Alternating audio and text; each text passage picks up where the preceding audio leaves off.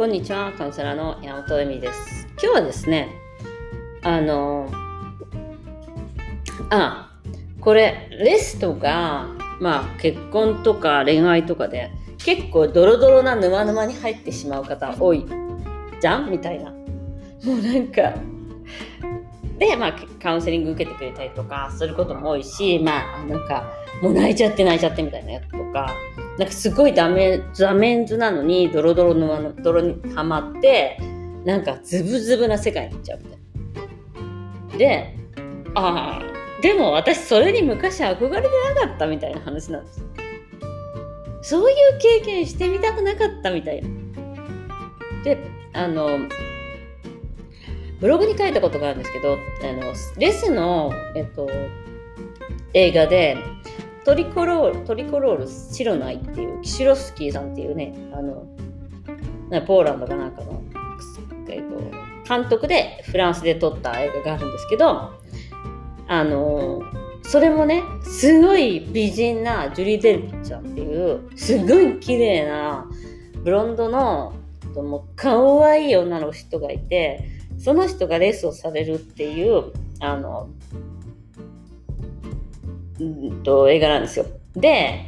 最初のシーンとかがもう最初から超そのレッスンをされている女性が他の男性とセックスをしながら電話をするっていう昔携帯とかじゃないからなんかあのコードがついた電話でギャーギャー言いながらその旦那に、えっと、復讐の電話をするっていう話があってでまああの離婚理由ももうそうですみたいなちゃんとやっていてでジュリジュっていう話なんですよ。ででじゃあその男の人はそんなにいい男なのかっていうとやっぱ大した男じゃないわけなんかこう彼女よりも背が低いぐらいで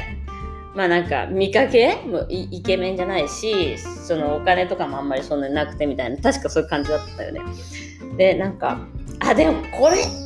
私憧れてたなと思って。いや私の人生憧れてたその映画を見て、まあ、私はジュリー・デルフィみたいにその綺麗な女ではないんだけどあの憧れてた世界みたいの。私これすごい好きだったなみたいなのがあって。でもめちゃめちゃ人生でそれあの味わうことできたなと思って。あびっくりしたんだよね。そうかこういうの味わいたいんだって。だからなんかドロドロ恋愛をしてしまう人沼にはまってしまう人みたいのってさやっぱりさその時しかやっぱ味わえないんだなと思って。今思うとなんで旦那にそんなに執着したんだって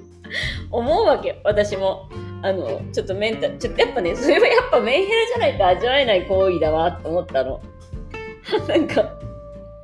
だからそういうのを探しまくるんだけどやっぱりもうそこまでさ人に対して執着とかできない。自分に対しては多分執着とかあると思うんだけど人に対して執着ってなくなっちゃうんだよね。でもそういうことができている時って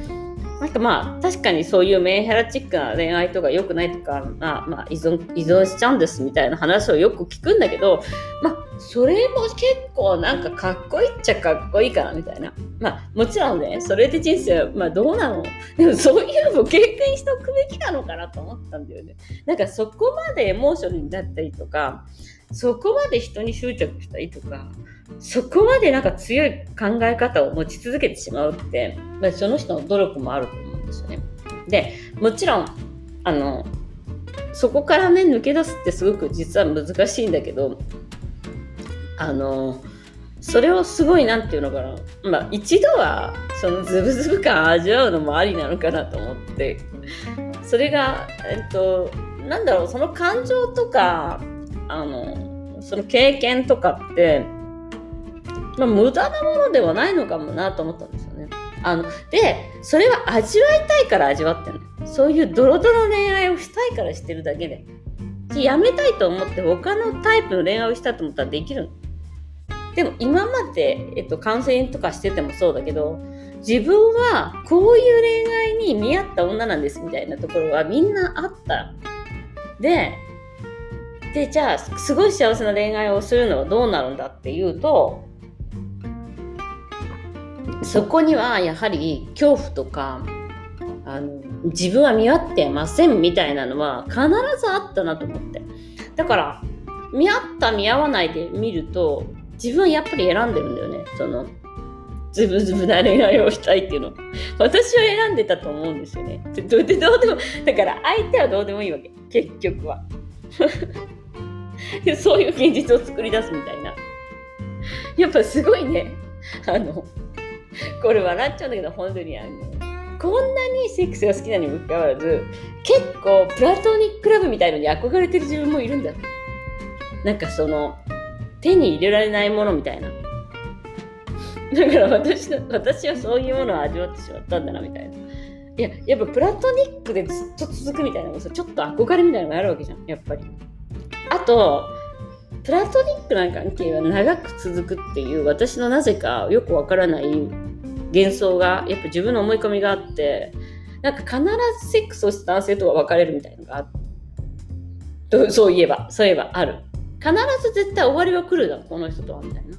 ただあのプラトニックだったらそういうことはないっていうのが、まあ、女性との関係は私はプラトニックなんで基本あの長く続くしあの全然なんていうのかな。こう1年間連絡しなくて変に連絡してもなんかね元彼がなんかいきなり連絡しちゃったみたいな感じではないわけじゃない女性同士だったら。あすごい嬉しいっていうだけ。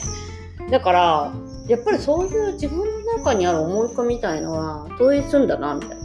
自分の人生に。出ていだからそのすぐは出てこないんだけどやっぱり何年も経ったらブワッと出てくる。